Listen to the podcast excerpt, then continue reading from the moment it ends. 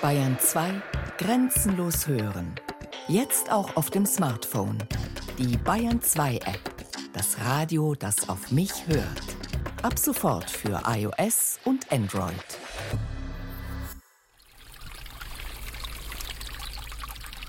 Unter mächtigen Buchen gähnt am steilen Hang ein etwa brusthohes Loch.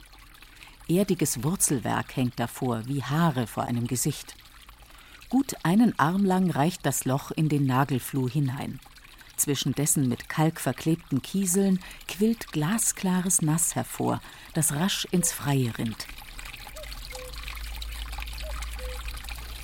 Im Sonnenlicht glitzert und funkelt es und verleiht den Steinen an seinem Grund Glanz. Auf dem Waldboden teilt es sich in viele kleine Ströme und verschwindet am Grund der Schlucht. Dort plätschert das Flüsschen Würm von Starnberg nordwärts. Von da ist Susanne Schubert hergewandert. Die grauhaarige Dame verharrt in stiller Andacht an dem Wasserloch. Ich bedanke mich bei der Quelle. Ich mache dann so für mich äh, ein Ritual. Sie holt aus ihrer Tasche eine mit Wachs und Docht gefüllte Nussschale und dazu Streichhölzer. Der Wind bläst frisch. Ja, das ist gar nicht so leicht. Und ich zünd die Kerze an und leg die dahin. Sie kniet an der Quelle nieder und schöpft Wasser. Danach holt sie ein weiteres Schächtelchen aus ihrer Tasche. Es ist mit verschiedenen Körnern gefüllt. Die streut sie in die Quelle.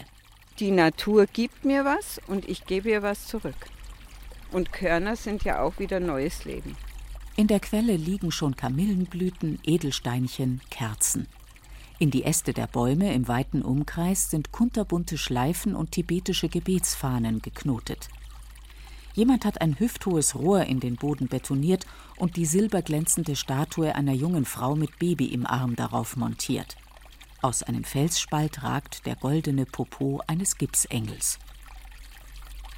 In der Biegung der Würmschlucht entfaltete sich in den letzten Jahren ein richtiger Quellkult. Die Quelle steht für mich für Leben. Die Quelle steht für Leben im Motiv des Jungbrunnens etwa.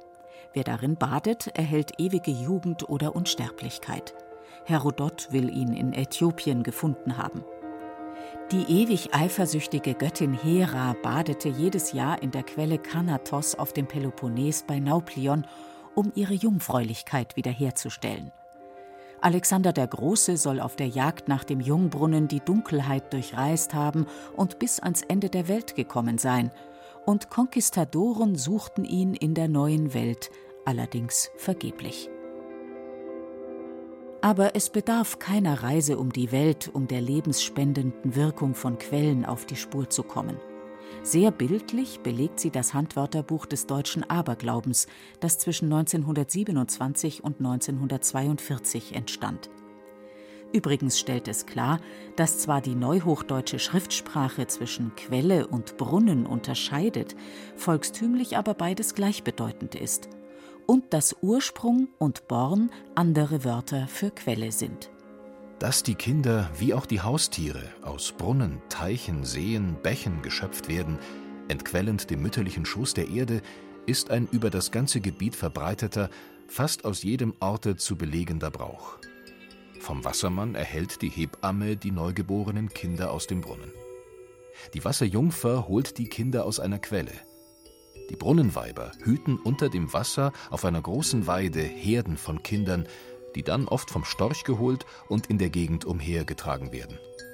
Die Wesen, die der Vorstellung nach in den Quellen wohnen, sind vielfältig. Jarchibol galt als Gott der warmen Quelle von Palmyra in Syrien. Statuen des Helden Herakles wurden in Griechenland und dessen Kolonien an Thermalquellen gefunden, in Sizilien, der heutigen Türkei und an der Schwarzmeerküste. Granus soll ein keltischer Gott gewesen sein, der besonders im bayerischen Schwaben in Quellen wohnte. Kranke erbaten von ihm Heilung. In der römischen Kaiserzeit bekam Apoll mitunter den Beinamen Granus. Kaiser Caracalla persönlich soll ihn konsultiert haben, als er unter seinem trüben Gemüt litt. Oft beleben auch weibliche Figuren die Quellen, in antiken griechisch-römischen Mythen etwa Nymphen, in deutschen Mythen Feen, Frau Holle oder Hulda, Brunnenweiber, Wasserjungfrauen. Einem Dreiergrüppchen luminoser Frauen wird hierzulande mancherorts die Reverenz erwiesen, den Beten, zum Beispiel an der Quelle am Hang des Würmtals. Dieses ist ursprünglich eine Betquelle. Davon ist Ernie Kutter überzeugt. Die Beten haben es der Tanzpädagogin angetan. Immer wieder kommt sie zu deren Quelle, dabei wohnt sie 60 Kilometer entfernt. Sie hat die Beten auch anderswo in Bayern und in Tirol ausfindig gemacht und reist zu ihnen. Vor über 20 Jahren begann sie, sich über sie kundig zu machen und schrieb ein Buch über sie. Ein wichtiger Anhaltspunkt war ihr das Bild von drei Königinnen mit langem wallenden Haar, grünen, roten und schwarzen Gewändern sowie Büchern, Palmwedeln und Pfeilen in den Händen. Ernie Kutter sah es in der Kapelle des nächstgelegenen Dorfes. Hier in Leutstetten, auf dieser Altartafel, die aus dem Jahr 1643 stammt, da heißen sie Querbet, Virbet und Einbet. Ja? Und Bet ist eben diese zweite Silbe im Namen, der sehr variiert nach Dialekt. Die drei Beten stammen aus einer Kirche. Sie haben Heiligenscheine. Nur ein paar Gehminuten entfernt steht außerdem eine Peterskapelle. Aber Ernie Kutter ist sich sicher, dass die Beten mit dem Christentum in Bayern wenig zu tun haben. Sie seien viel älter. Sogar vor den Kelten seien sie schon hier gewesen, meint sie. Es ist eben keine Frage, dass die Kirche hier versucht hat, diesen Kult zu unterbinden. Es ist ja ganz naheliegend vom Namen her. Es war eine alte Betenquelle, hieß vermutlich Betenbrunn. Und die hat man verwandelt in eine Petersquelle oder Petersbrunn. Das ist übrigens ein Phänomen, was an ganz vielen solchen Kultorten der drei Beten geschehen ist. Die Kirche hatte offenbar europaweit lange ihre Schwierigkeiten mit den heiligen Quellen und den Quellheiligen. Im 6. Jahrhundert schrieb der heilige Martin von Braga in seinem Pamphlet zur Verbesserung der Landleute an Felsen, Bäumen, Quellen und Weggabelungen für Kerzen anzünden, was ist das anderes als die Kultur des Teufels? Wein und Brot in Brunnen geben, was ist das anderes als die Kultur des Teufels? Es gehört bestraft. Im 7. Jahrhundert beschlossen die Kirchenmänner auf dem 11. und 16. Konzil von Toledo, dass verurteilt werde, wer Steine anbetet, Fackeln dort entzündet, Quellen und Bäume verehrt. Im 8. Jahrhundert versuchten es Kaiser Karl der Große und Papst Gregor. Sie drohten mit hohen Strafen für das Beten, Opfern bzw. Lichtanzünden an Quellen. Im 11. Jahrhundert schrieb König Ladislaus der Heilige, wer nach heidnischer Sitte bei Brunnen, Bäumen, Quellen und Steinen opfert, soll sein Verbrechen durch einen Ochsen sühnen. Ab dem 12. Jahrhundert begannen Kirchenmänner hierzulande den Spieß umzudrehen. Statt das Opfern an wundertätig geglaubten Quellen zu verbieten, ließen sie Kapellen darüber errichten. Anna und Maria sind typische Patrone der Borne. Marienborn nahe des ehemaligen DDR-Grenzübergangs Helmstedt, Wallfahrtskirche Maria Brünnel in Berg ob Landshut, Marienborn bei Mainz, Anna Selbdritt im Freyunger Ortsteil Kreuzberg, Maria Brunn in Wilhelmsdorf beim niederösterreichischen Peusdorf. Nicht nur in Lourdes ist Maria die Heilige von Quellen und Brunnen. Mal erscheint sie im klaren Wasser als unbefleckte Jungfrau, mal als Gottesmutter, die Marienmilch spendet oder an ihren Brüsten mutterlose Kinder nährt. Andernorts sitzt sie mit dem heiligen Johannes im Brunnen, geigt und spielt mit den Kindern. Häufig ist mit den Marienquellen eine Wallfahrt verbunden, und oft gilt das Wasser aus diesen Bornen als heilsam, auf jeden Fall, wenn es am richtigen Tag geschöpft wurde und zusätzlich noch gesegnet wurde oder wenn Reliquien hineingetaucht oder damit gewaschen wurden. Natürlich hat jede Quellenlegende ihre eigenen Details und Besonderheiten, entsprechend ihrem Ursprungsort oder Land. Manche Motive oder auch ganze Geschichten ähneln sich aber, tauchen hunderte von Kilometern voneinander entfernt auf, über die Grenzen von Regionen hinweg. Und manchmal überschreiten sie sogar die Grenzen von Religionen. Am Morgen in der Frühe nahm Abraham Brot und einen Schlauch voll Wasser und gab es Hagar. Ihren Knaben Ismael aber setzte er ihr auf die Schulter. So schickte er sie fort. Da ging sie hin und irrte in der Wüste von Berseba umher. Als nun das Wasser in dem Schlauche ausgegangen war, warf sie den Knaben unter einen Strauch, ging hin und setzte sich gegenüber, etwa einen Bogenschuss weit. Denn sie sprach, ich kann den Tod des Knaben nicht mit ansehen. So saß sie ihm gegenüber. Der Knabe aber begann laut zu weinen. Da hörte Gott die Stimme des Knaben. Er öffnete Hagar die Augen, dass sie einen Wasserquell sah. Im Buch Genesis der Bibel spielt diese Szene auf dem Sinai. Nach der muslimischen Tradition aber setzte Abraham Hagar und ihren gemeinsamen Sohn Ismael im Westen Arabiens aus. Die Hügel, zwischen denen sie auf der Suche nach Wasser hin und her rannte, heißen im Koran Safa und Marwa. Die Quelle, die Gott der Hagar und dem Ismael schließlich auftat, heißt Samsam. Heute stillt Samsam den Durst von abertausenden Gläubigen. Sie liegt nämlich genau unter der Kaaba, dem wichtigsten Heiligtum der Muslime. Die Pilger umrunden die Kaaba und verrichten ihre Gebete an den Stätten Abrahams. Anschließend begeben sie sich zu Safa und Marwa und laufen eiligen Schrittes dreimal zwischen ihnen hin und her, wie einst Hagar auf der Suche nach Wasser. Dann trinken sie aus Samsam. Viele nehmen 10, 15 Liter des kostbaren Nass mit nach Hause.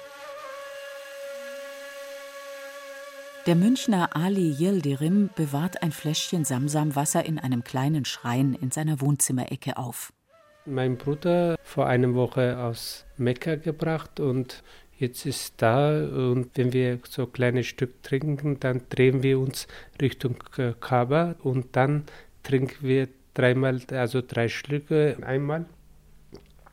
Man kann dabei auch was wünschen, es ist heilig und wir glauben daran. Das war der erste Schluck, jetzt trinke ich meinen zweiten Schluck. Alhamdulillah. Als Ziel der Pilgerfahrt nach Mekka gilt allgemein die Kaaba, das würfelartige Gebäude, das von Abraham und seinem Sohn Ismael wieder aufgebaut wurde. Es gab aber schon Islamgelehrte, die die Quelle Samsam für den tatsächlichen Ursprung der Pilgerschaft nach Mekka hielten. Ali Yildirim wischt sorgfältig die verzierten Becherchen aus, die seine Familie eigens für Samsamwasser bereithält. Sowas, wenn man trinkt, dann man denkt, das innerlich säubert die ganze Körper. So ist ein Gefühl, also innerliche Sauberkeit wird das genannt. Sauberkeit und Reinheit von innen, das sind auch Motive für Susanne Schubert, die Quelle im Würmtal zu besuchen. Sie benutzt deren Wasser gemeinsam mit Gleichgesinnten für Rituale. Wir waschen uns die Augen, um uns vorzubereiten für eine anschließende Körper- und Stimmarbeit, um das innere Sehen in uns zu wecken.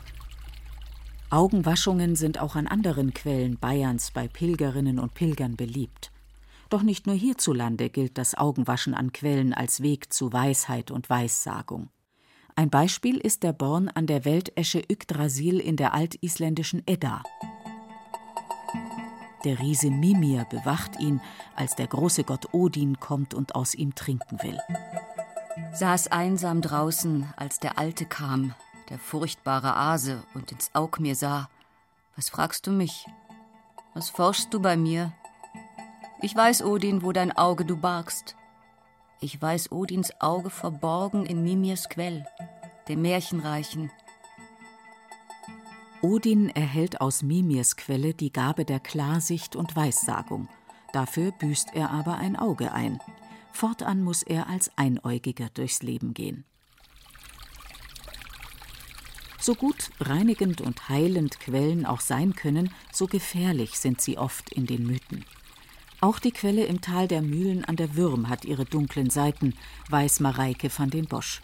Sie kommt aus dem benachbarten Starnberg und füllt gerade flaschenweise Trinkwasser ab. Das ist ein Kraftort. Wobei ja bei diesem Berg angeblich Leute ums Leben gekommen sein sollen. Also da gibt es verschiedene Storys. Da gibt es irgendwas in Verbindung mit Tod. Und dann gibt es noch dieses Grab der Seherin. Da soll eine Seherin gelebt haben und die soll da irgendwie begraben worden sein. Das wird auch in Verbindung gebracht mit der Quelle hier.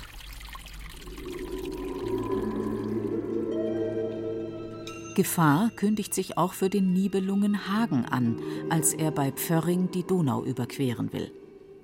Do sucht er nach den Fergen widder unde dann. Er suchte nach den Fährmännern Strom auf und Strom ab. Er hörte Wasser rauschen an einer schönen Quelle und begann zu horchen. Das Rauschen kam von weisen Zauberfrauen, die sich erfrischen wollten, die wollten und sich badeten. und badeten ihr lieb. Hagen ward ihr innen. Er schleich in Togen nach. Hagen entdeckte sie, er schlich ihnen heimlich nach. Als sie das bemerkten, wollten sie rasch flüchten. Als sie ihm entronnen waren, stimmte sie froh. Er nahm ihnen die Kleider weg. Sonst tat ihnen der Held keinen. Schaden. Der Held entschadete ihn nicht mehr.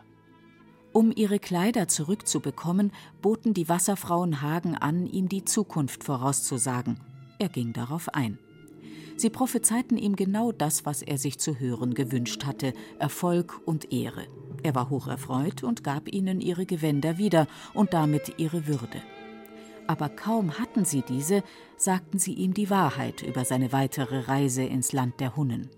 Do sprach das ander Meerewib, du hieß Siegelin. Da sprach die andere Wasserfrau, Siegelind geheißen. Hagene, Ich will dich warnen, Hagen, Sohn Kind. Aldrians. Um die der Gewänder wiederzubekommen, hat meine Muhme dich belogen. Wenn du zu den Hunnen kommst, dann bist du verraten. so bist du sehr betrocken.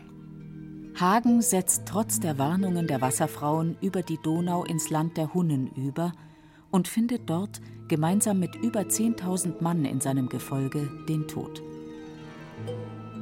Die Witwe von Siegfried schlägt ihm mit dessen Schwert den Kopf ab. Denn der Nibelunge Hagen hat selbst Blut an den Händen von einem Mord, den er an einer Quelle begangen hatte. Da der Herre Siegfried Als Herr Siegfried über die Quelle gebückt trank, schoss Hagen ihm durch das Kreuzzeichen, sodass aus der Wunde das Blut aus dem Herzen bis an Hagens Wams spritzte. Eine so große Freveltat begeht ein Held nimmermehr. Ein Held nimmermehr begat.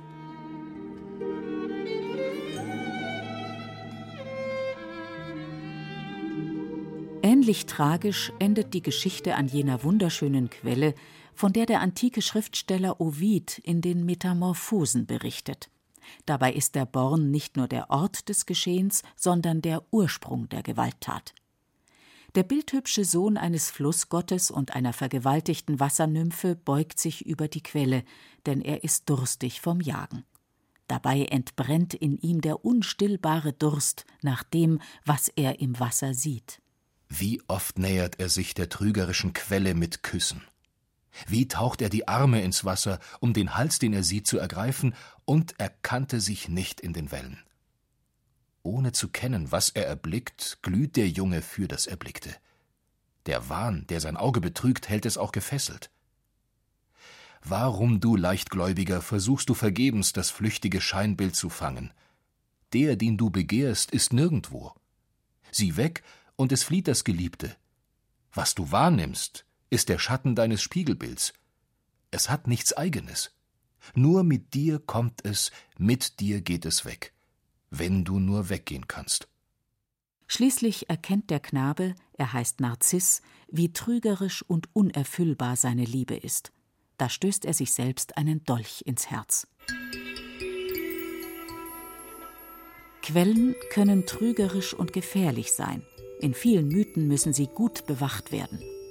In Indien, China und Japan sind dafür häufig Schlangen zuständig. Jakob Grimm berichtet in seiner deutschen Mythologie von Geschenken und Dankesriten für Brunnen, bevor Wasser daraus geschöpft wird, und von strengsten Betretungsverboten rund um Quellen. Dank ihrer Unerreichbarkeit werden manche Quellen selbst zum Mythos, etwa die des Weißen Nil, des Kongo und des Niger in Afrika. Von David Livingstone bis Alexander Gordon Lang war ihnen mancher verwegene Forscher, Missionar und Händler aus Europa im 19. Jahrhundert auf der Spur.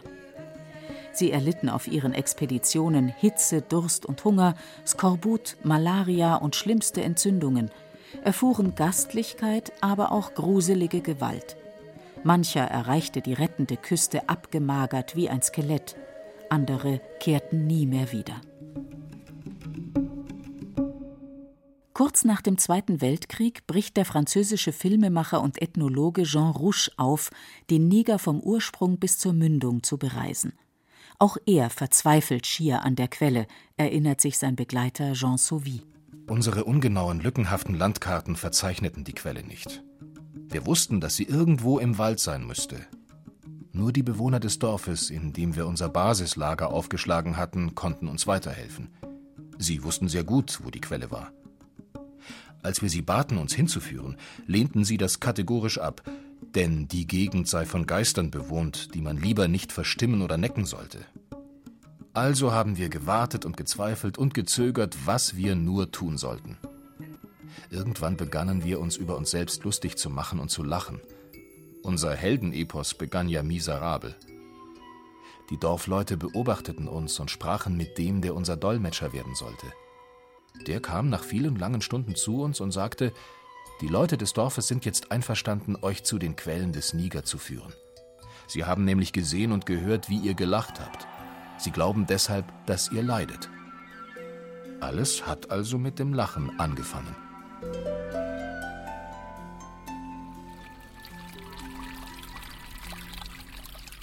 An die Quelle im Würmtal kommen bei Vollmond besonders viele Menschen. Manche sitzen und meditieren, andere singen und tanzen. Ich glaube, die Erde freut sich und lacht, wenn wir hier tanzen und singen.